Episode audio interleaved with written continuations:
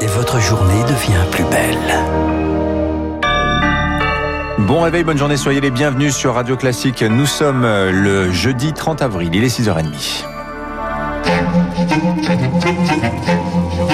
6h30, 7h30, la matinale de Radio Classique avec Dimitri Pavlenko. Et nous sommes le 29 avril, vous aurez fait la correction de vous-même. Bienvenue à vous. À 6h30, c'est l'heure du journal avec Stéphane Geneste. Voilà maintenant 100 jours que Joe Biden est entré à la Maison-Blanche. Et pour l'occasion, le président des États-Unis a tenu son discours de politique générale devant le Congrès.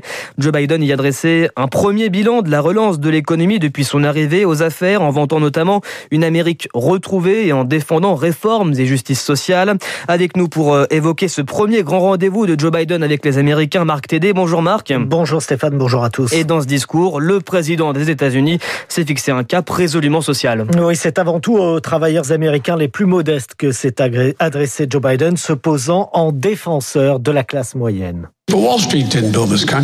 Ce n'est pas Wall Street qui a fait ce pays, c'est la classe moyenne qui a bâti le pays. Et les syndicats ont construit la classe moyenne. L'occasion pour le président américain de vanter son gigantesque plan d'investissement visant à créer des millions d'emplois pour les Américains. 90% d'entre eux ne nécessiteront pas de diplômes universitaires, dit-il. Il appelle également le Congrès à relever le salaire minimum.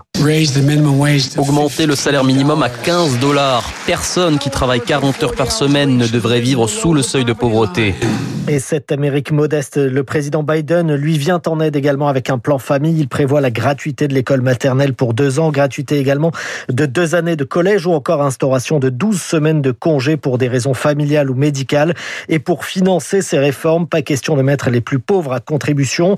Ce seront les grandes entreprises et le 1% d'Américains les plus riches qui devraient voir leur impôt augmenter et apporter ainsi une juste contribution selon les propres mots de Joe Biden. Marc et puis, autre sujet abordé par le président américain, la campagne de vaccination contre le Covid-19 aux États-Unis. Joe Biden estime qu'il s'agit d'un des plus grands succès logistiques de l'histoire du pays. Retour en France avec justement la pandémie de Covid et le déconfinement qui se précise petit à petit. Emmanuel Macron présentera la stratégie du gouvernement demain. Pas d'allocution télévisée, mais un entretien qui sera publié dans la presse quotidienne régionale. Et à l'heure de l'allègement des restrictions sanitaires, la Fédération hospitalière des Hauts-de-France tire le signal d'alarme. Le système hospitalier de la région est toujours en situation de tension maximale.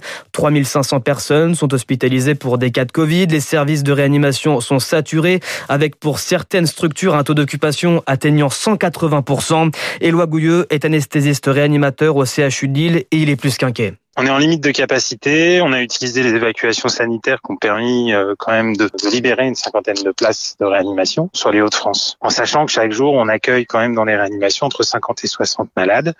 C'est un exercice euh, qui s'apparente à celui du funambule. On est sur un fil et, c'est de plus en plus dur euh, du moment que ça, ça devient maintenant un exercice prolongé. L'allègement des mesures de restriction, on a intérêt à scruter ça euh, et à être très réactif à la moindre alerte. Parce que la marge de manœuvre, elle est nulle aujourd'hui, en fait.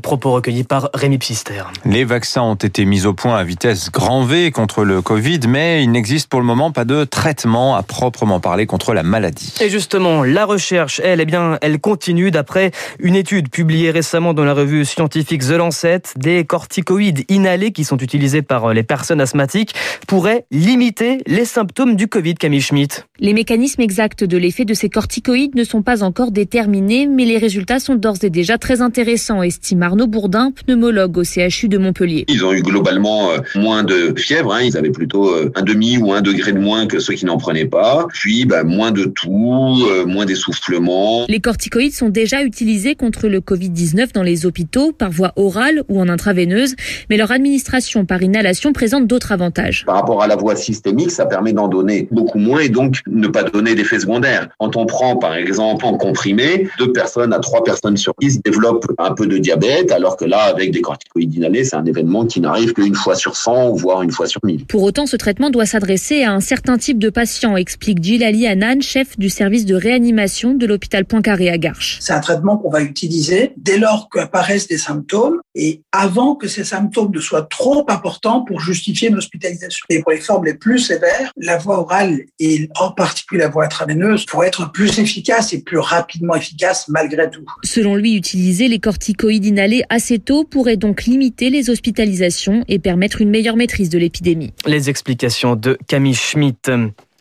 Euh, une usine bretonne euh, bloquée depuis trois jours par ses salariés. L'usine de la fonderie de Bretagne à Codan dans le Morbihan où travaillent 350 personnes.